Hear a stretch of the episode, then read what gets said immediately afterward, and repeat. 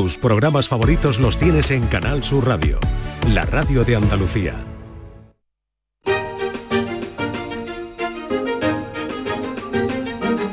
En Canal Sur Radio, Días de Andalucía, con Carmen Rodríguez Garzón.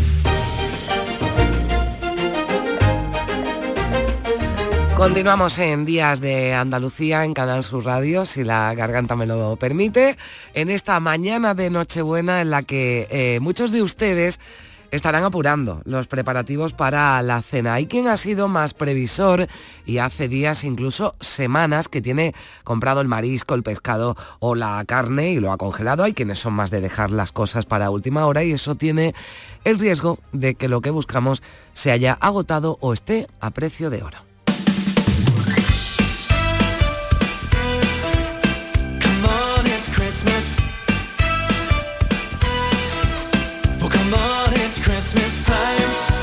Hemos invitado al programa expertos en esto de las cenas de Nochebuena con opciones para los cocinillas y para los que no tenemos mucha mano para eso de llevarnos horas elaborando un plato cuando además tampoco estamos seguros de que nos vaya a salir bien. La mejor opción en estos casos, pues eh, comidas ya preparadas, menús navideños diseñados para los que la cocina es un sitio de paso.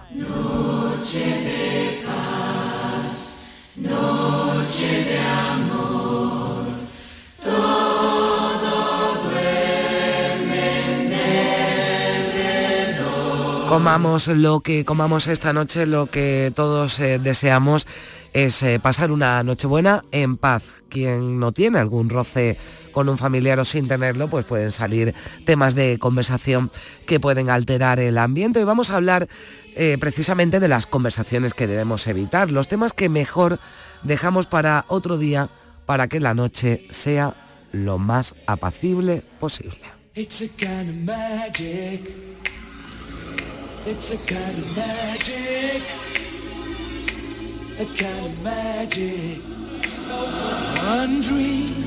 Nosotros le vamos a dar eh, temas de conversación. Le vamos a hablar, por ejemplo, de una historia sorprendente que tiene que ver con Queen, con Freddie Mercury, a quien están escuchando. 32 años después de su muerte, amigos y familiares siguen recibiendo una cesta en Nochebuena y no es una cesta cualquiera.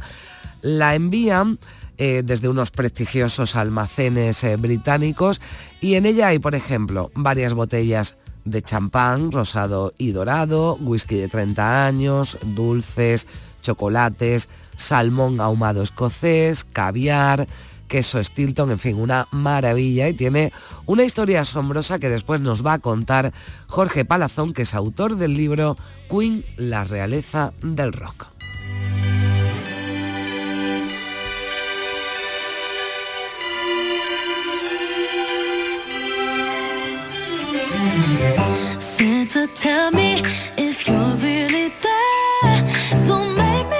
En nuestro tiempo de cine, pues como se imaginan, traeremos algunas películas clásicas y otras no tanto que están relacionadas con la Navidad, pero siempre nos sorprende Juan Luis Artacho con su selección. Y en el tiempo de flamenco, pues también lo propio de estas fechas, los villancicos flamencos en las voces de los más grandes cantadores. Eso será ya al final del programa.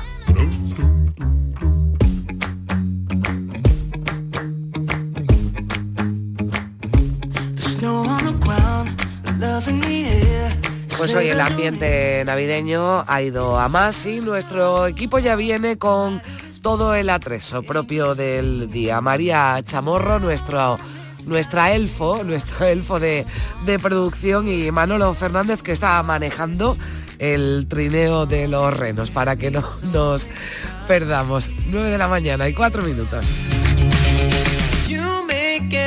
Day feel like it's Christmas. Never wanna stop feeling like the first thing on your wish list. Right up at the top, I can't deny what I'm feeling inside. Nothing fake about the way you bring me to life. You make every day feel like it's Christmas. Every day that I'm with you. Look at the lights twinkling bright 24 7 every inch of central park is covered in white. This could be heaven. And i don't want it's a single thing don't wanna put an end to all this year. but as long as you're with me it's always the time of the year.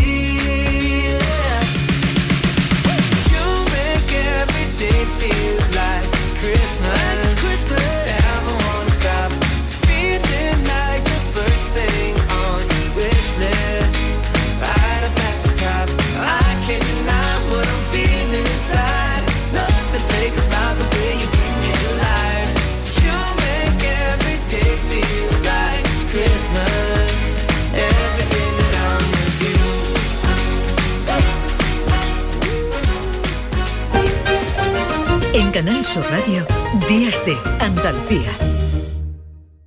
Codo a codo. Así perseguimos nuestras metas.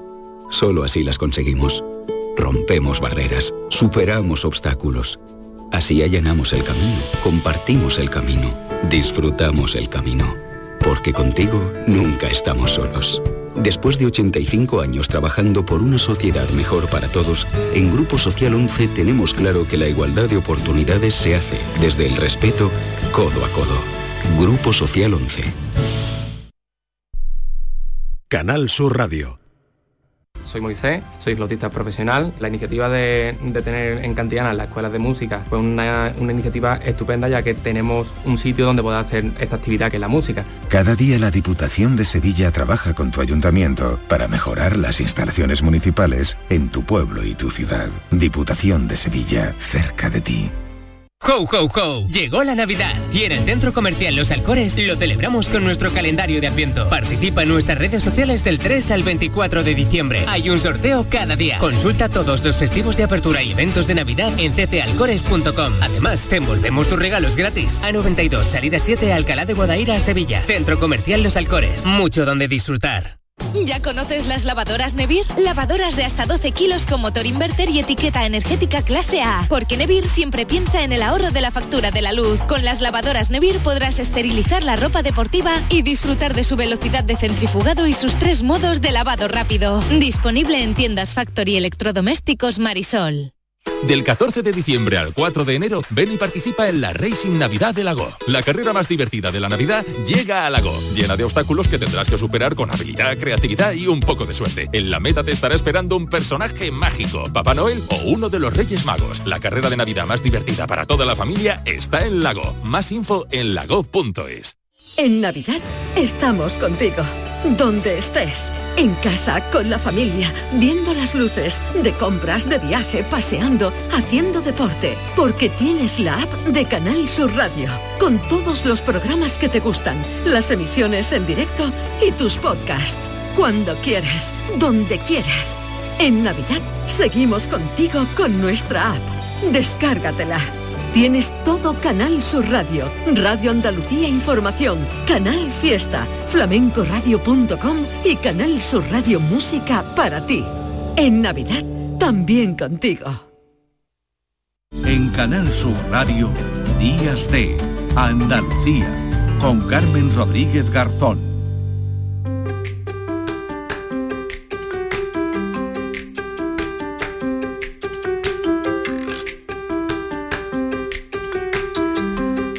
Mañana y 9 minutos, eh, pues en unas 12 horas, así, incluso algunos un poco antes, comenzarán ya las eh, cenas de Nochebuena en los hogares andaluces, donde el marisco es uno de los platos estrella de esta noche. Gambas, eh, langostinos, cigalas, Nécoras. El abanico es amplio y aunque es un producto caro, pues es una noche especial y se hace pues un esfuerzo por al menos llevar un poco de este producto exquisito a nuestras mesas. También son muchas las familias que optan por algún pescado como plato principal. ¿Cómo han ido las ventas? ¿Qué hemos comprado más este año? Se lo vamos a preguntar a Sebastián Rico Ramos de la pescadería Sebastián del Mercado de los Remedios en Sevilla, el puesto número 11. Hola Sebastián, ¿qué tal?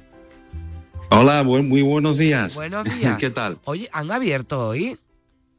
Sí, hoy como ha caído en un día especial, como es hoy 24, pues venimos mm, a entregar los mariscos, como lo acabas de decir perfectamente, el plato estrella de, la, de estos días, porque nuestra clientela mm, le gusta llevarse el marisquito recién cocido. O sea que llevamos pues esta madrugada trabajando, pero bueno, estos son días que caen así. Es pero bien, vuestro, muy bien, es vuestro agosto, ¿no? Es vuestro agosto también, ¿no, Sebastián? Bueno, sí, sí, la, la verdad que incrementan las ventas, ¿no? Porque la economía está un poco apretada, pero bien, eh, no nos podemos quejar. Por eso te iba a preguntar hoy, ¿no? Y te, te, te, te pregunto lo de si habéis abierto, porque sí es verdad que hay algún mercado de abastos que no, que no abre hoy, pero me imagino que eh, como hoy domingo, quien los, los, comercios que quieran pueden, pueden abrir este día 24, bueno, pues habéis optado por, por sobre todo por entregarnos, decías, ese marisco encargado que los clientes, pues claro, quiere que, que, sea lo más, lo más fresco posible. A ver, nos decías, claro, los precios, eh, aunque sea un poquito, algún marisco siempre hay en, en, las mesas de, Nochebuena, pero claro, eh, los precios, entiendo además, sobre todo estos últimos días, se habrán encarecido, ¿no? Bastante. Sí, porque es lógico. Mm, todos queremos comer lo mismo y evidentemente por la ley de la oferta y la demanda, pues, pues lo que hace es encarecer un poco, un poco más, pero vamos, no mucho más. Nosotros estamos un par, un par de euros sobre el año pasado en precio de pata, de gamba, de langostino. La nécora está un poco más cara. Está a 44, pero está recién cocida, muy buena. Y todas hembras, que es lo que le gusta al público. Claro, cada vez además hay más eh, clientes que lo quieren ya el marisco cocido, ¿verdad? Que ni siquiera... El 80% prácticamente. El 80%. La comodidad.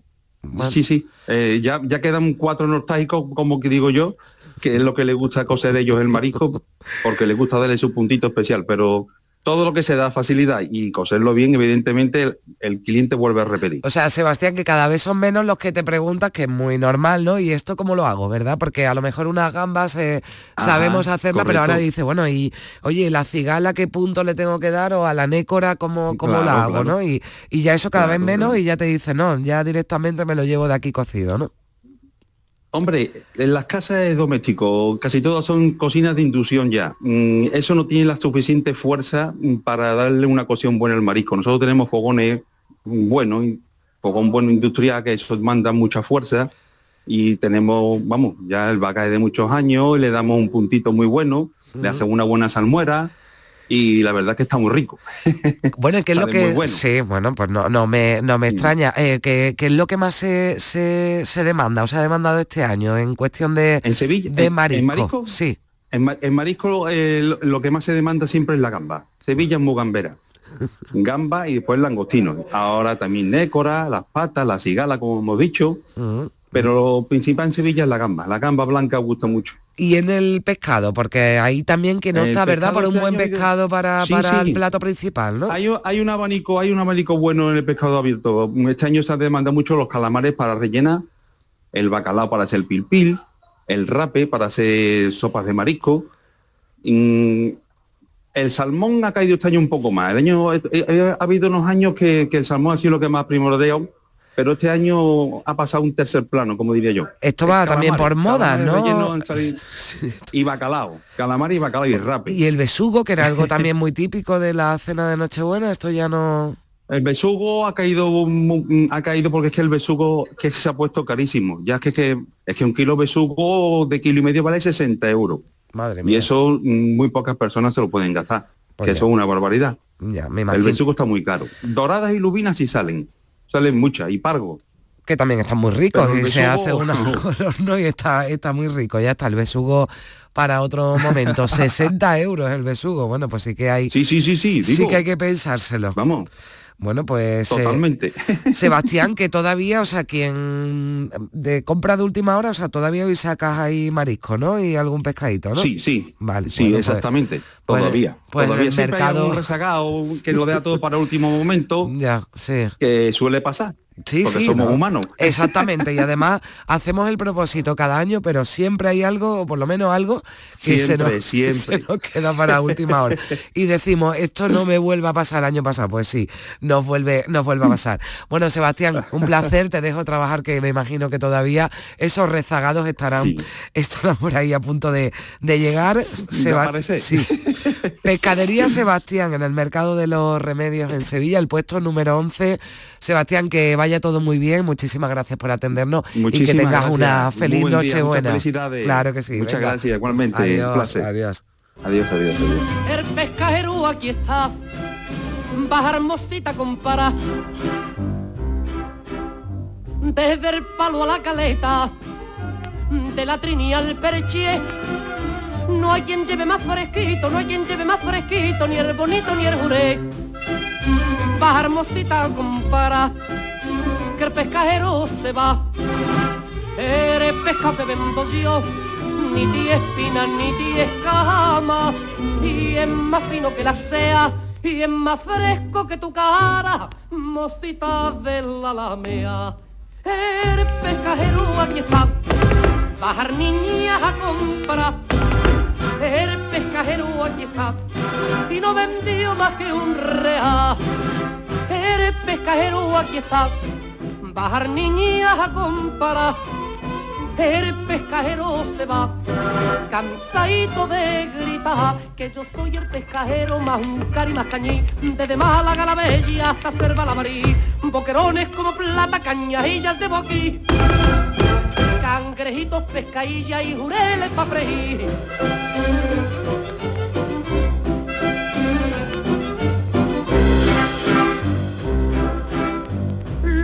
Mismo la chavalilla que es como una flor de abril, que es la vieja arrugadilla, que la vieja arrugadilla como mecha de candí. Ay, bajar mostita compara, ay, que el pescajero se va. La sortera y las casas y las que ya han enviudado y aquellas que no se sabe de fijo cuál es su estado, todas me compran el pescado.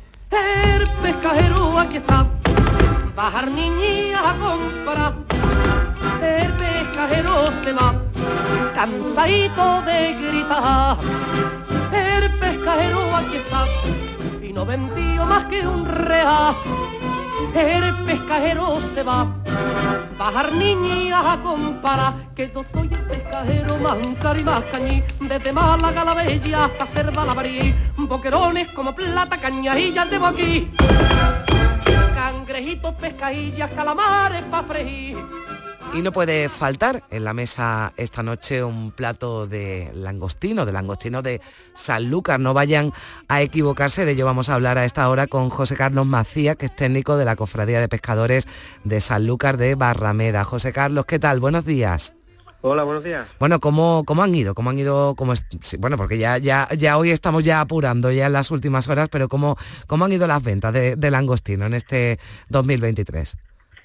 Bueno, la verdad es que eh, mirando los datos estos días, estamos próximos a, las 100 toneladas, de 200.000 kilos. Estamos ya en casi noventa y tantos mil kilos de langostino. En este mes de, de eh, o sea, diciembre y noviembre, la verdad es que hemos uh, superado un poco la previsión que teníamos, eh, bueno, o de donde veníamos los, últimos años, con, con algunas bajadas, algunos descensos. Este año llevamos ya eh, pues unos 90.000 kilos y en diciembre eh, 11.219 kilos de langostino, con lo cual eh, podemos decir que que, se está dando bien. Bueno, una buena campaña, ¿no? Podríamos, de, podríamos decir. Claro, eh, bueno, quien haya ido a comprar langostino, langostino de, de Sanlúcar, eh, en los últimos días entiendo que el producto no se habrá, se habrá encarecido, pero eh, bueno, más o menos a cuánto se ha pagado de media el, el kilo este año. Mira, nosotros tenemos en nuestra lonja seis categorías de langostino, del tamaño 1, tamaño 2 hasta el tamaño 6. Desde el pequeño, eh, el que está así un poco desparejado, suele estar a lo mejor entre 16 y 18 euros, hasta los Pablo Romero que le llaman los grandes grandes, los gordos gordos, que se venden eh, en un mes normal a lo mejor 70, 80, y ahora, ayer, ayer había, esos langostinos estaban a 120, ¿no?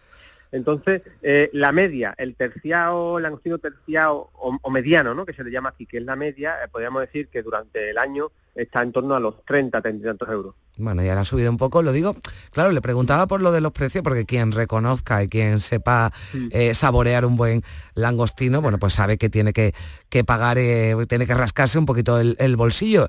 Y le preguntaba por lo de los precios, porque claro, ha salido por aquí, salen algunos competidores, ¿no? Digamos, los que, claro, y esto es lo que preocupa porque cada uno puede comprar lo que quiera, pero sabiendo lo que compra, ¿no? Pero eh, lo que no queremos los consumidores que nos engañen y nos vendan un langostino eh, que no es de Sanlúcar, pero nos lo vendan como, como, que es, ¿no? El precio ya nos puede dar una pista, ¿verdad, José Carlos? Claro, a ver, eh, lo que nos ha pasado, bueno, ya pasó en las navidades pasadas, que, empezó a entrar langostino procedente de Italia, es la misma especie, Penaeu queraturus, porque bueno, esta, esta especie se, se, extiende por todo el Mediterráneo, su distribución es por todo el Mediterráneo y nuestras costas, y, ese mismo langostino pescado en otro caladero, como es una cosa natural, ¿no? Sabe de otra manera. Es decir, que de hecho ese langostino según nos dicen toda la gente que lo ha probado, es muy insípido, ¿vale? Siendo el mismo, es muy difícil físicamente de separar, de, diferenciar respecto al nuestro, porque es la misma especie.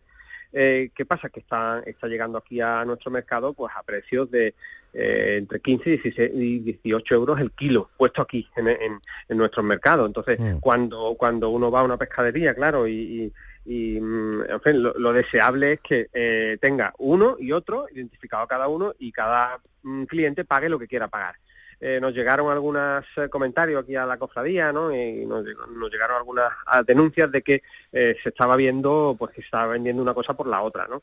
Hombre, y la verdad es que eso, eso, mm, tenemos herramientas, que son las mm. etiquetas de la lonja, trazabilidad, hay herramientas para que eso no ocurra y ahí, hombre, hay que fiarse mucho y, todo está en manos de, digamos, de la confianza que tengas en tu pescadero. Bueno, claro, por eso mejor ir a un, pescadero de confianza que siempre, claro, porque además con esto ocurre que si nos venden un, en fin, gato por liebre, pues eh, lo, normal es que no volvamos a acudir a ese pescadero. Claro, ¿qué, le hace, qué hace especial al langostino de, de, de San Lucas, no? Porque hablabas del sabor, pero es que, claro, el langostino de San Lucas se diferencia, ¿no? Mucho del langostino de, mm. de otros mm. puntos, como estos italianos la diferencia principal eh, la pone la frescura, la calidad. O sea, el langostino nuestro, si los barcos han salido esta, esta noche a las 2 de la madrugada, llegarán aquí a puerto a las 5 de la tarde, eh, y entonces el langostino lleva pescado 6, 7, 8, 10 horas, ¿no?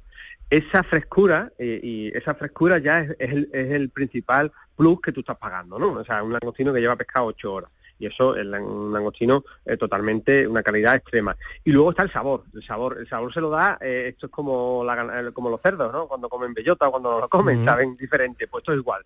El, el, langostino nuestro, en nuestro estuario, los estuarios son zonas eh, ricas en nutrientes y, lo, y le da un sabor diferente. Eh, entonces, el, el, langostino nuestro pues tiene ese sabor a, mar, ese sabor a, a, a planta, a fitoplancton, ¿no? Eh, o, a, mm, alimento natural que no tiene otro, porque bueno, pues porque mares que son más pobres o mares con otras costas, pues no, no aportan eso. Y entonces, de aquí lo, aquí ¿qué, es lo que se em, eh, está uno pagando o valorando? Pues la frescura y el sabor. Y, es propio, bueno, pues, pues de esta zona. Bueno, desde luego que, el sabor se, se, nota bastante cuando uno se puede se come un, un langostino de, de San Lucas y lo nota nada más que, mm. bueno, pues partes el langostino y se lleva la cabeza, que esto no hay ningún riesgo, ¿verdad? Y esto es muy sano. Se decir, ¿no? Chupar la cabeza. Chupar la cabeza y, esto no, no pasa nada, ¿no? Porque hay quien, bueno, pues apunta, oye, que hay algún riesgo porque hay muchos eh, minerales, eh, metales pesados. No, no, aquí no existe riesgo, ¿verdad, José Carlos? Eso es otro de los mitos que en la parte, los que trabajamos en esto de la pesca nos toca combatir continuamente, el tema del cadmio en, las cabezas de los crustáceos, la gama los langostinos. Y este año nosotros nos hemos adelantado un poco a, esa polémica, porque además todos los años en Navidades sale la noticia, sale en la prensa que la Agencia Española Suplementaria recomienda no chupar las cabezas de las gambas de langostinos. Eso no tiene ningún sentido, eso es un mito, en el sentido que eso procede de un estudio que se hizo en 2011 a nivel de la Unión Europea con productos que llegó de, muchos sitios, de muchos orígenes y que además eran sobre, sobre cangrejos, ¿vale? Y en, determinadas muestras de cangrejos que venían de, sitios muy lejanos se detectó unas concentraciones altas en cadmio, ¿vale? Pero eso no significa que el, marisco pescado en aguas españolas o en el Golfo de Cádiz tenga la misma concentración de, cadmio que tenía un cangrejo en el año 2011 cuando se hizo el estudio, ¿no? De ahí esa, esa extrapolación genérica que, a, la, pesca nos hace mucho daño y que suele ocurrir en otras ocasiones. Nosotros este año lo que hemos hecho ha sido, hemos adelantado, hemos encargado analíticas de metales pesados, de mercurio, cadmio y plomo, que son los metales que nos, que nos dice la normativa que tenemos que mirar, en, nuestras gambas, en nuestros langostinos. O sea, una tarde de hace un mes hemos cogido, venga, pues eh, vamos a mandar muestras de langostino de a, un laboratorio especializado que está en Galicia y nos ha hecho esas analíticas y está perfecto, o sea, los niveles son prácticamente indetectables, ¿no? Eh, con lo cual, eh, nosotros podemos garantizar que la, yo creo que en todo el Golfo de Cádiz se puede garantizar eso perfectamente, que nuestros mariscos no tienen ningún problema en que se les chupe la cabeza, en absoluto. Pues háganlo porque además, hombre, a mí me parece de, la, de, los momentos, ¿no? Del momento más, de ese rito cuando se come uno un langostino, ese momento en el que chupa la cabeza y ya sabe que lo que viene después pues todavía está, está mucho más eh, rico. Bueno, eh, galeras, ¿no? También, gambas, en fin, que la cofradía de pescadores de, de Sanlúcar, pero si hay algo desde luego eh, que caracteriza, ¿no? Y que por lo que se conoce por muchas otras cosas y muchas cosas cosas buenas además a Sanlúcar de Barrameda es por su langostino, que bueno, pues ya lo saben, ya lo han escuchado esas recomendaciones y esa información que nos ha dado José Carlos Macía, técnico de la Cofradía de Pescadores de Sanlúcar de Barrameda, sobre un buen langostino de Sanlúcar que esperemos que estén presentes esta noche en las mesas de, bueno, pues de muchas ciudades y pueblos andaluces. José Carlos, muchísimas gracias, feliz Nochebuena, gracias por, por atendernos. Un abrazo. Muchas gracias a vosotros por interesarse por nuestro sector, que, nos hace falta ese, apoyo vuestro. Bueno, pues aquí, aquí nos tenéis. Y feliz, Navidad. Feliz Navidad, adiós. Una noche de verano en la playa de San Lucas, hoy una voz que cantaba antes que salga la luna.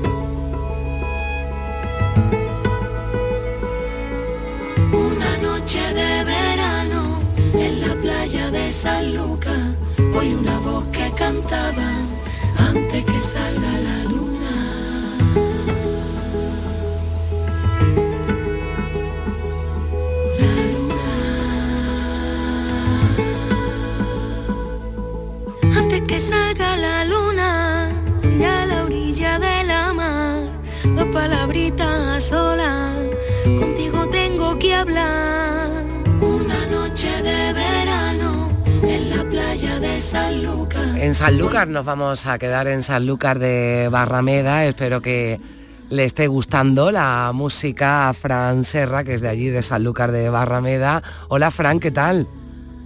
Hola, buenos días. Pues mira, me está encantando, me he emocionado. Todo lo que sea Sanlúcar a mí me encanta. Ya, bueno, y te encanta y nos encanta a todos porque de allí no sale nada malo, seguro. Fran Serra, que es fundador de Conservas Senra. Vamos a seguir hablando de, de comida y en este caso de unos pedazos de guisos de Sanlúcar que se le ocurrió a Fran, a, bueno, pues a raíz de lo que había visto, ¿verdad?, en su casa, en su entorno, en su familia, en sus cocinas, pues meterlo en un tarrito para que todos lo podamos disfrutar. Así es, ¿verdad, Fran? Pues así es, Carmen. Hace cinco años y medio aproximadamente, en uno de estos cambios que uno quiere hacer a su vida, se me ocurrió eh, meter en un tarro de cristal en conserva guisos de toda la vida de, Sanlúcar, el olor de, comida de mis vecinas, eh, la materia prima que traía mi padre a casa, porque él era armador, eh, la verdura del campo de la colonia Montalgaida, que es la zona hortofrutícola de Sanlúcar. Y entonces, bueno, pues empecé a hacer papas con choco, o sea, mm, berza, langostinos al ajillo, eh, muchos platos diferentes que, mi madre hacía toda la vida, que mi vecina hacía toda la vida. Y entonces, bueno, pues lo metí en un tarro de cristal, empecé a comunicarlo y a intentar venderlo y, y ahí llevamos ya cinco años y nos va mal porque empezaste, como dices, hace, bueno, en el 2018 eh, vendiendo entre 8.000, 9.000 tarros, ¿verdad? Y, ya la cifra ha mejorado sustancialmente, Frank. Sí, lo hemos multiplicado por 4 o 5 y bueno, tampoco, tampoco queremos de momento eh, hacer muchísimo, muchísimos tarros y, exportar y tal. Es muy complejo, ¿vale? Mm. Eh, ni el, es difícil hacer papas con choco en conserva, no es fácil encontrar un, precio estable. Todo lo que nos ha ocurrido eh, con el tema de la guerra de Ucrania y bueno, diferentes pandemia, etcétera, hace que, que nuestros guisos sean difíciles de, comercializar porque mm. la subida de precio es, grande, ¿no? Pero bueno, nos mantenemos en la calidad, intentamos hacerlo lo mejor posible y Conserva Senra se va afianzando en el mercado y, vamos creciendo poco a poco. De hecho, ahora dentro de un mes o mes y medio inauguramos la nueva fábrica aquí en San Lucas de Barrameda y muy contentos. Bueno, pues eh, es que ya lo han escuchado, papas con choco, eh, Em, bueno, garbanzos con langostino, ¿no? En fin, que, tenéis, que tenéis, se abre el tarro y esto, abrimos el tarro y directamente, nada, calentamos y servimos. Exactamente. Nosotros, eh, bueno, tenemos muchos clientes, obviamente, eh, particulares, pero también tenemos muchos, no sé, abacerías y restaurantes sin cocina, que lo, único que tienen que hacer es abrir el tarro de cristal y, calentarlo. Yo siempre recomiendo que se caliente a fuego lento, ¿vale? Pero bueno, quien quiera hacerlo en microondas también. Eh, te digo, es una, una comida fácil porque todo el mundo puede abrir un tarro y, comerlo. Bueno, esto tiene una pinta estupenda que hay que probarlo, entiendo. Además, eh, hacéis venta online, ¿verdad, Frank? También, y, no sé si en estas fechas habéis visto también incrementar un poquito las ventas. Pues sí, mira, eh, bueno, la, tienda online la, trabajamos no, no mucho porque eh, bueno, obviamente tenemos tienda, online, pero tampoco es que tengamos una multitud de, pedidos porque nosotros estamos muy enfocados al retail, es decir, a las tiendas pequeñas, medianas y grandes y al canal Oreca. De hecho, eh, vendemos muchísimo en los gourmet del corte inglés, por ejemplo, ¿no? Y, claro, eh, son fechas complicadas, no somos muchos en la empresa y tenemos que, doblarnos muchas veces en el trabajo y, no tenemos manos para tanto, pero es cierto que, se multiplican los pedidos online en esta fecha. Bueno, lo están escuchando, es que es un producto gourmet, en un tarrito se encuentran y tiene el mismo sabor que, bueno, pues si uno lo, hubiera eh, cogido la cocina, ¿verdad? De, tu familia, de tu madre, de tu, de tu abuela, porque en eso sí que eres muy respetuoso, ¿verdad? En que esos sabores se conserven, esos sabores tradicionales. Hombre, nosotros no, usamos ni colorantes ni conservantes. Eh, y aparte, cuando alguien de, nuestra confianza, vecina, prima, tía, nos da una receta, lo normal que hacemos es ponerle eh, el nombre del de, esa persona al, al, producto. Es decir, las papas con choco eh, se llama papas con choco de mi abuela Concha. Eh, berza jerezana, que también la hacemos y se vende muchísimo, berza jerezana de la tita Caviria, que es una tía de un compañero mío. Es decir, intentamos eh, homenajear de esta forma a la persona que nos hace, eh, nos da la receta y por supuesto respetar la forma tradicional con que siempre se ha hecho ese guiso, sin conservantes ni colorantes, simplemente se esteriliza, se intenta sacar el punto perfecto para que el guiso guste muchísimo y ya Bueno, pues ya lo saben, conserva Senra. Ah, eh, yo te confieso, Frank, que a mí con mi nombre no vas a poner ningún tarro, pero yo los pienso probar todo eso seguro, ya lo saben, conserva Senra, los guisos de Sanlúcar en un tarro, se abre, se calienta y se sirven. Frank, ha sido un placer, eh, gracias por, por estar con nosotros y, te deseo que pasen una, una feliz Nochebuena, una feliz fiesta. Felices fiestas, feliz Navidad a todos. Muchísimas gracias. Gracias, un abrazo, adiós. Venga, hasta luego, abrazo.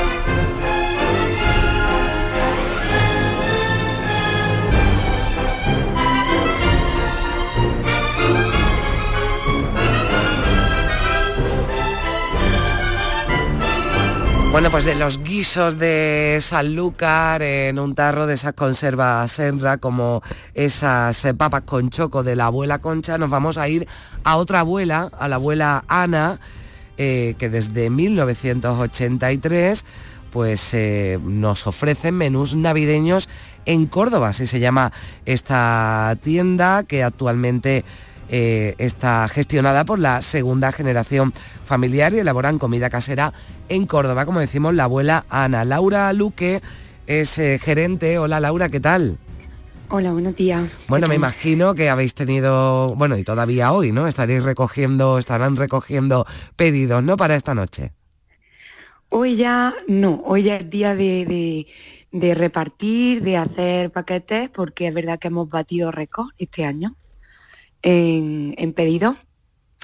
Y, pero sí es verdad que siguen llamando y ya de cara al, al fin de año o al resto de los días de la, de la fiesta. Os habéis batido récord, eh, esto quiere decir que cada vez cocinamos menos y encargamos más comida preparada.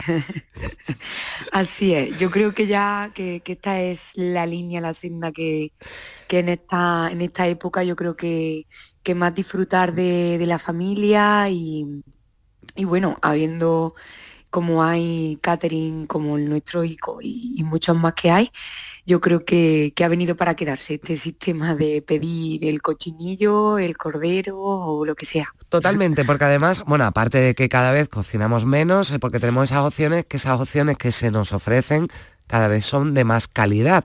Es decir, uno mm. compra, bueno, pues dice, esto me sale más caro, pues tampoco sale más caro porque te ahorras comprar todos los ingredientes, ese, ese tiempo, ¿no? Nos hablabas de, de cochinillo, cuéntanos qué es lo que más habéis vendido para esta Nochebuena?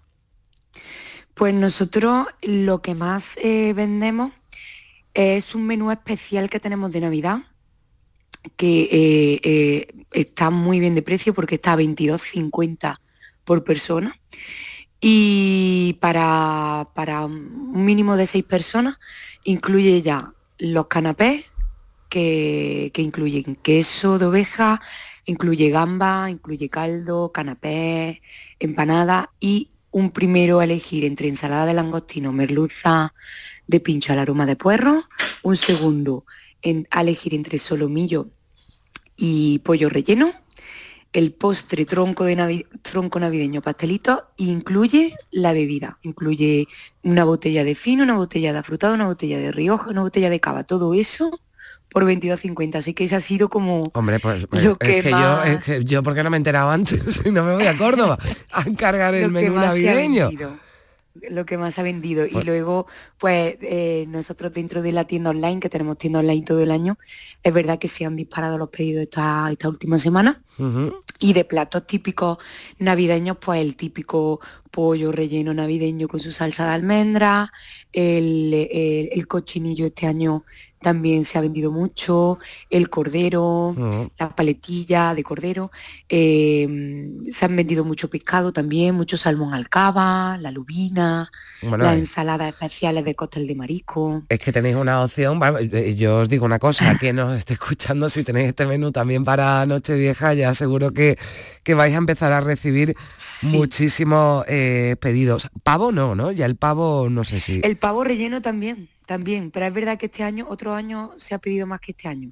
Este año el cochinillo a mí personalmente me ha sorprendido que, se ha pedido mucho más que mm. otros años. Bueno, es que antes mm. hablábamos con, con, Sebastián, con un pescadero del barrio del Mercado de los Remedios de, de, Sevilla, y nos hablaba un poquito también de que esto va por modas, que el salmón este año no, no había no se había vendido mucho y otros años sí había sido un producto estrella, ¿no? Yo entiendo que esto también, pues eh, somos un poquito noveleros, ¿no? Sí. Eh, bueno, también, ¿no? Entiendo que también los precios, los precios influirán, pero desde luego lo que nos eh, cuentas con ese menú navideño, un precio bastante eh, asequible, esos 22 euros con todo lo que incluye que nos ha dicho, que nos ha dicho Laura. Bueno, Laura, muchísimas mm. gracias por estar con nosotros. Eh, te deseamos lo mejor o deseamos lo mejor ya de cara al fin de año, que entiendo que también durante la próxima semana vais a tener bastante, bastante trabajo, porque además en fin de año se mueve mucha más gente, salen fuera y entiendo que ya también se llevan toda esa comida preparada. Eh, feliz eh, Navidad, feliz Nochebuena, Laura, y, y gracias. Navidad. Un abrazo, adiós. Muchas gracias.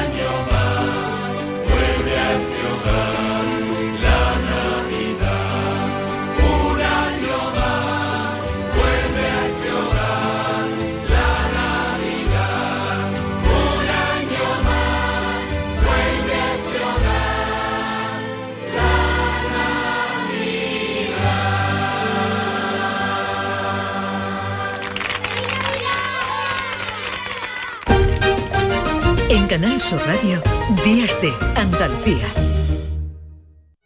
La violencia de género digital comienza por controlarte. Oprime tu libertad y te obliga a hacer lo que no quieres. Empieza con un mensaje. Termina con una vida. Detéctalo a la primera. Denúncialo. No estás sola. 900-200-999. Pacto de Estado contra la Violencia de Género. Gobierno de España. Junta de Andalucía. No necesitamos mucho para hacerle sentir a alguien que no somos muchos, que somos uno. A veces basta un segundo, una conversación, una palabra, un solo gesto, una oportunidad. A veces basta una mirada para hacernos sentir uno más, iguales, para hacernos sentir a todos que estamos en el mismo barco. A veces hace falta solo un segundo. Si en tan poco tiempo se puede conseguir tanto, piensa en todo lo que hemos logrado en 85 años. 11, 85 años son solo el principio. En Canal Sur Radio nos gusta vivir la Navidad. Y por eso te vamos a poner canciones que nunca pasan de moda. Las que sigues escuchando en estas fechas y las que viven en tus recuerdos. Son tus clásicos de Navidad y te los trae Charo Pérez. Este domingo, desde las 5 de la tarde, Clásicos de Navidad. Canal Sur Radio. Somos más Navidad. Días de Andalucía. Con Carmen Rodríguez Garzón. Canal Sur Radio.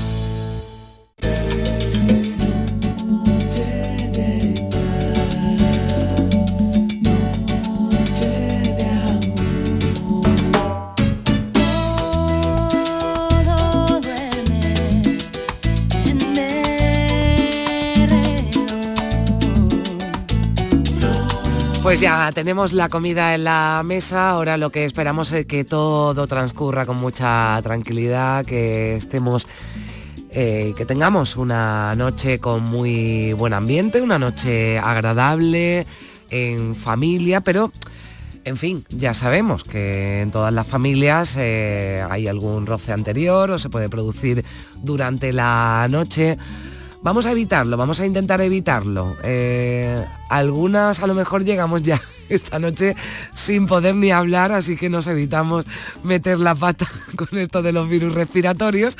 Habrá algunos que ni puedan hablar, pero los que vayan a hablar eh, tengan cuidado con lo que dicen para que eh, la noche transcurra, como dice la canción, sea verdaderamente una noche de paz. Hemos quedado con Pilo Martín que es experto en comunicación y en oratoria. Hola Pilo, Pilo, ¿qué tal? Buenos días.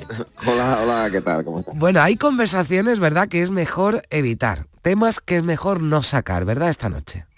Bueno, yo creo que más que evitarlos, cómo tratarlos, ¿no? Que es una de las cosas que también necesitaba. hablar se aprende, ¿eh? que esto es una de las cosas que yo creo que, que hay que tener en cuenta. Igual que uno mejora, no sé, su alimentación, ¿no? Pues dice, ostras, esto no debería comerlo tanto. O igual que uno hace deporte y se pone en forma, uno también aprende a conversar y hablar con los demás para conseguir lo que quiere, que, yo creo que esto es una de las cosas que hay que tener en cuenta, ¿eh? O sea, a la gente se le olvida mucho, se nos olvida, ¿eh? El objetivo que tenemos en la cena de Navidad, o sea, cuando uno está hablando tiene un objetivo siempre por delante. Y el objetivo es pasar un buen rato con tu familia. Entonces, no creas que tu objetivo es ganar una discusión, ¿no? O, ganar unas elecciones políticas, o convencer a alguien de que sabes mucho, o lo que sea, ¿no? Porque tu objetivo es pasar un buen rato. claro, pero yo me imagino, ¿no, Pilo? Si, por ejemplo, ya eh, en, otros, en otras ocasiones, en otras reuniones familiares, oye, pues se ha liado porque hay alguien que, en fin, porque hay personas que opinan, por ejemplo, eh, políticamente de forma distinta, o la religión, que también es un tema, ¿no? Que es delicado, o incluso el equipo de fútbol. Uno es de un equipo y otro es de otro. Oye, pues si sabes que esto va a generar cierta polémica, oye, temas hay muchos, ¿no? Para hablar y sacar y sacar en la mesa. Sí, mira, eh, los temas que me ponía son temas que además son muy difíciles de, que haya un acuerdo o ponernos en común porque son temas que las afirmaciones no tienen justificaciones objetivas. Es decir, cuando tú afirmas algo, lo afirmas porque hay algo detrás, no hay un dato, hay algo que te hace pensar esto. Eh, por cierto, si vamos a opinar sobre algo complicado, esto es importante decirlo, porque la gente no sabe muchas veces en qué nos basamos. O sea, para nosotros es muy obvio, porque vivimos de eso, porque trabajamos en ese sector, o porque, no sé, o porque hemos leído mucho sobre eso, lo que sea, ¿no? Pero explicarlo y ser amable para que el otro se pueda incorporar a la conversación es una cortesía, ¿no? Pero lo que te decía, yo soy del Cádiz. ¿Por qué soy del Cádiz? Pues porque para mí es el mejor equipo del mundo. No hay ninguna razón obvia detrás. Y si mm. enfrente hay alguien que es de, yo qué sé, del Málaga, del Betis, del Sevilla, pero nunca vamos a poder llegar a un entendimiento, ¿no? O sea, que estos son conversaciones que son muy difíciles, ¿no? De, que uno se ponga en común. Claro, pero aquí el, aquí el, problema es, por ejemplo, que haya un comentario, no sé, me imagino, en una mesa en, en Sevilla. Hay un familiar, eh, una persona que es del Betis y otro del Sevilla. Y ahora, bueno, pues, oye, si, no, pues yo soy del Betis y tú eres del Sevilla, muy bien. Pero ahora resulta que yo hago un comentario ofensivo sobre el otro equipo o me río de una situación que esté pasando. Claro, eh, nadie me va a cambiar que yo sea de un equipo de otro, pero eh, sí podemos evitar hacer comentarios ¿no? Que, que, puedan ser hirientes. Hombre, por supuesto, ¿no? Mira, aquí hay un par de cosas que yo creo que son muy interesantes, muy rápidas. La primera es, tenemos que aprender a escuchar al otro. Y escuchar al otro significa escucharlo de verdad o sea, no, no, no, tener por qué dar nuestra opinión. Y, por ejemplo, cuando, cuando escuchamos sin juzgar, eh, significa que, que, no damos un consejo, porque un consejo es juzgar. O significa que no decimos, oye, pues esto sería muy fácil hacerlo así, porque eso es juzgar. Y, es, y eso mm. al final mm, molesta, ¿no? La gente muchas veces que necesita que la escuchen, que la acepten y que, y que simplemente pues la, comprendan y la quieran tal y como es, ¿no? Eh, mm. Escuchar de forma activa es muy cansado. Mm. Eso también hay que decirlo, ¿no? O sea, pero, pero hay que hacer un esfuerzo por, por escuchar, por aprender a escuchar, no por, por hablar. Esto es el primer paso. Y el segundo paso que yo le daría es que la mayoría de las cosas son muy relativas. O sea, me refiero, mm, no, no, pasa nada porque uno sea de un equipo y uno sea de otro. Pero si aún así nos molesta mucho, siempre hay cosas que tenemos en común. Y hay una técnica que es muy potente, que se hace mucho en política y que los oyentes nos escucharán, que se puede hacer bien o que se puede hacer mal, que es el lenguaje identitario, ¿no? Que es que para que sentirnos nosotros reforzados como comunidad, como nosotros, tiene que haber un otro, tiene que haber un malo de la película, ¿no?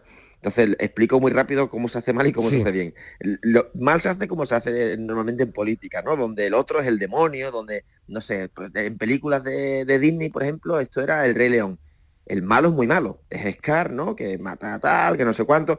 No hay duda de quién es el malo. Eso está mal porque encierra a otro en la mesa y porque no, nos polariza, ¿no? Y porque al final no nos permite tener una conversación. Lo interesante son las películas nuevas de Pixar, por ejemplo, donde el malo es la versión de nosotros que no nos gusta y el bueno es la versión de nosotros que sí que nos gusta y que compartimos. Entonces lo suyo es buscar algo que con lo que compartimos, con lo que nos sentamos bien, para reforzarnos en eso y que el malo sea pues no, no, poder pasar estos momentos todo el tiempo o no ser capaces, no sé, de lo que sea, ¿no? De juntarnos más a menudo. O sea, estas cosas que nos unen a todos y que nos van a hacer más fácil la cena. Bueno, pues ahí tienen esos eh, consejos. Lo mejor es llegar eh, con buena actitud. Con actitud. con tranquilidad. Con, tranquilidad y, ya está. Y, teniendo en cuenta lo que decía al principio, que, cenamos porque tú quieres a tu familia y porque quieres pasar un buen rato. Y si no la quieres, por lo menos porque se más amable y más menos. bueno, sí, lo que pasa es que, claro, aquí ya, bueno, ahí te, tendríamos para otro tema, familias políticas, en fin. Bueno, que deseamos que todo que nadie se pelee, que se hable, claro que sí, que se pueda hablar de, todo y que, se, escuche, que, eso es importante, que se, que se escuche. Bueno, Pilo, que tengas una eh, feliz Nochebuena y tranquila y, en paz, que es lo que... Nada, feliz Nochebuena a todo el mundo. En casa de Herrero, cuchara de palo, ¿eh? También ¿eh? que aquí mi padre y mi madre me gusta también debatir. Aquí, claro, no, si debatir está bien y discutir también. Lo malo es cuando se pelea uno, eso ya es, es otra cosa. Gracias, Pilo. un beso fuerte. Feliz Nochebuena. Adiós.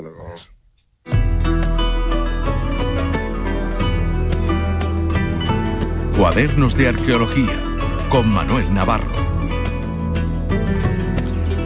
Esta familia de Días de Andalucía eh, está muy bien avenida. Nosotros aquí nos llevamos todos estupendamente, ¿verdad, Manuel Navarro? ¿Qué tal? Buenos días.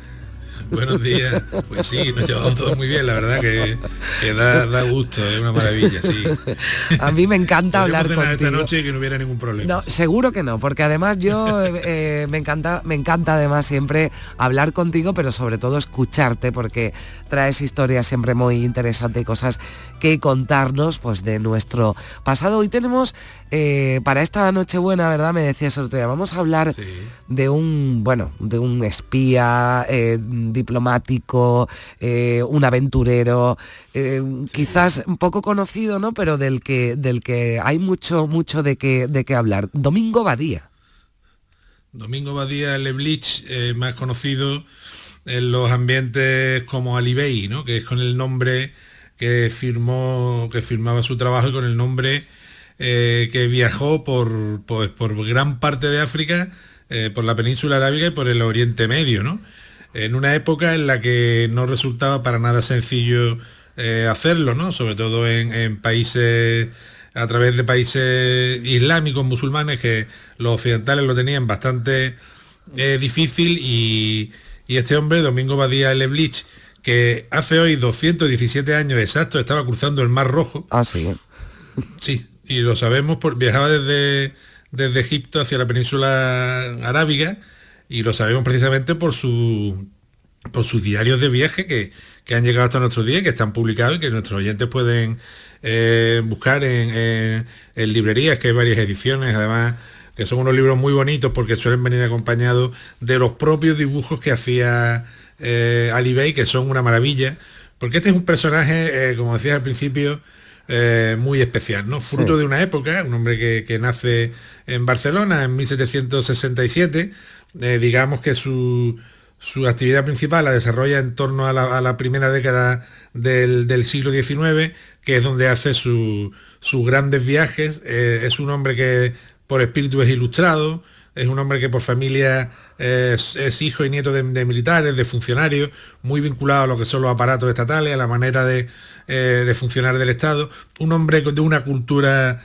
eh, muy profunda, eh, gran políglota también. O sea, se dice de él que cuando hablaba en francés todo el mundo pensaba que era francés, cuando hablaba en español todo el mundo pensaba que era español, y que prácticamente era imposible diferenciar de, de dónde venía. Un hombre con una gran habilidad para tratar con los demás, sin ser una persona que contara eh, grandes mentiras, pero en su, en su viaje, en su aventura, tuvo que salir más de una vez de, un aprieto y, tuvo actividades verdaderamente eh, talentosas, como cuando en Marruecos, por ejemplo, eh, predijo un eclipse. Él sabía que se iba a producir un eclipse porque lo sabía astronómicamente, porque era un científico, ¿no? y, pero claro, esto al anunciarlo, yo creo que fue en Tánger, está hablando de finales del siglo XVIII, principios del XIX, de claro, se, rodeó de una, inmediatamente se produjo una, una, fama y se le hizo una aureola de prácticamente de, hombre santo, ¿no? De, adivino, ¿no? Que esto en el que estamos hablando de principios del siglo XIX eh, en Marruecos, ¿no? Que no es el Marruecos de ahora, ¿no? Bueno, ni España es la de ahora tampoco, ¿no? Con lo cual, eh, era un hombre sentido con, muchísima habilidad. ¿Y de dónde le viene Claro, lo de Ali Bey, ¿no? Este? Porque estamos aquí Domingo Badía y digo, bueno, y lo de Ali Bey porque además no era musulmán ni nada de eso, ¿no? Bueno, terminó probablemente cuando, cuando empezó su aventura africana. Eh, era cristiano, como es lógico, era un español del siglo XVIII, eh, que había, estaba viajando por Europa y era cristiano. Cuando terminó ya la duda eh, existe, ¿no? Es posible que se convirtiera al Islam, No, ningún, no sería... Pero, cuando, cuando adquiere, digamos, ese nombre, el de Ali Bey, no tiene... O sea, él, tiene su historia, Exactamente. Él el nombre lo... Él crea un personaje para poder moverse. Pero claro, todo esto viene eh, en la epopeya de Tombuctú. En realidad Ali lo que quería era llegar a Tombuctú como otros viajeros del siglo XVIII, como Gordon Ley del XIX, eh, grandes viajeros europeos, que en España también tenemos la tradición, eh, con Cristóbal Benítez, que, estuvo, que, es un, señor de, Alaurín de la Torre, o, con Domingo Badía, que son personas que lo que quieren es llegar a Tombuctú, que digamos es el último gran viaje donde los occidentales no habían llegado que sí habían llegado, porque habían llegado a Andalucía en el siglo XVI, pero no lo sabían, ¿no? Entonces, eh, Badía lo que quiere es llegar a Tombuctú. Entonces, él lo que hace es, se diseña un personaje y dice que es hijo de un príncipe, de un gobernador, que es un bey eh, turco. Y, lo que hace es por una personalidad falsa y llega a Marruecos porque lo que quiere alcanzar Marrakech y desde Marrakech cruzar el desierto para llegar a Tombuctú. cosa que no consigue hacer, porque no consigue el sultán de Marruecos, él no consigue que lo autorice eh, para hacer el gran viaje, el, gran salto a través del desierto de Sáhara hacia la, gran ciudad mítica de las caravanas.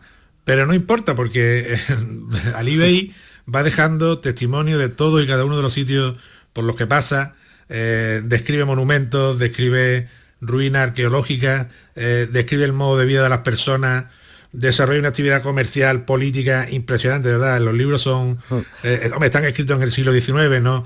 no es la narrativa de ahora, pero son aún así muy, muy legibles, están llenos de detalles y nos enseña un mundo de una persona que claro, al ser eh, considerado, por, en el caso de Marruecos o en el caso de Egipto, pues por una persona que era un fiel musulmán y que era de su propia cultura, digámoslo así, de manera sencilla, eh, pues tiene acceso a un montón de sitios. Bueno, de hecho, a, la, a, Meca, ¿no? Es el primer español del que haya constancia, ¿no, eh, Manolo, que, que llega a la Meca? Sí, es el primer español, digamos... Claro, eso ya hay un debate. Si consideramos a, los andalusíes del, del siglo XIII, el XIV, españoles llegaron, habían llegado algunos más, también grandes viajeros, pero si lo consideramos como eh, digamos, español occidental de lo, que se ha considerado que de, tradición cristiana, de tradición tal, sí es el primero. En fin, llega, que por supuesto haciéndose, haciéndose pasar por musulmán, porque la entrada a la Meca estaba completamente prohibida a, los profanos y, lo consigue. Y lo consigue y, lo vuelve a intentar. Intenta ir dos veces. Que justamente es cuando fallece en una, al, viajar otra vez desde Damasco a la Meca, parece que en un tramo del camino, que es donde muere, eh, lo, eh, pues lo habían envenenado, ¿no? Eso es lo que se ha dicho siempre. Bueno, esto en aquella época, imagínate, no existían los medios para demostrar, ni nadie se preocupaba de si a alguien le habían envenenado o no. Es posible porque, claro, él había trabajado para el gobierno de España, había trabajado cuando entró Napoleón, se ofreció a Napoleón, cuando echaron a Napoleón, se ofreció a Fernando VII, Fernando VII lo rechazó, se fue a Francia, también se ofreció a, Luis, eh, que no lo quiso por pasado una partista, pero a la vez recibían informes. Entonces, todo ese brujuleo de los espías de ese mundo, imagínate, insisto, que estamos en 1806, 1807, 1810, que es un momento en el que las cosas eran muy distintas, no existían las telecomunicaciones, viajar de un sitio, de un sitio a otro era una completa odisea siempre, los barcos se hundían, se rompían los mástiles, se perdían, eh, se perdían en las caravanas por el desierto. Todo esto son las experiencias que le van pasando a, eBay y que él va recogiendo puntualmente en su en su libro, ¿no? En su crónica de viaje. Eh, que sean todas ciertas o no, bueno, ahí estamos como siempre en los relatos de los, de los grandes viajeros, ¿no? Y bueno, un evero e trovato, que dicen los italianos, ¿no? Eh, y, desde luego lo que sí te puedo garantizar es que es un personaje que sorprende, eh, a mí sobre todo por el, el, valor y el temple que tenía a la hora de enfrentarse a las situaciones jamás se ponía nervioso, estuviera delante de quien estuviera, y luego porque, claro, al ser un científico, su, detalle y su relato de los viajes es perfectamente detallado eh, a nivel botánico, a nivel de fauna, a nivel monumental, eh, de tipos humanos, de costumbres, de rituales, de todo, ¿no?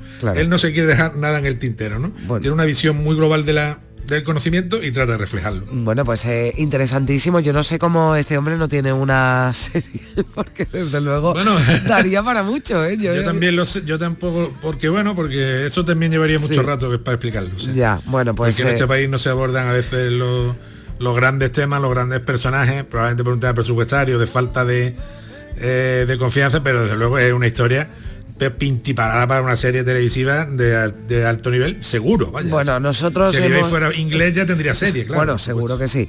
Nosotros lo hemos querido hoy traer aquí, que con Manolo Navarro también descubrimos pues algunos personajes de la historia, como este Domingo Badía. Manolo, te deseo una noche estupenda, una feliz fiesta y la próxima semana te espero por aquí. Un beso grande.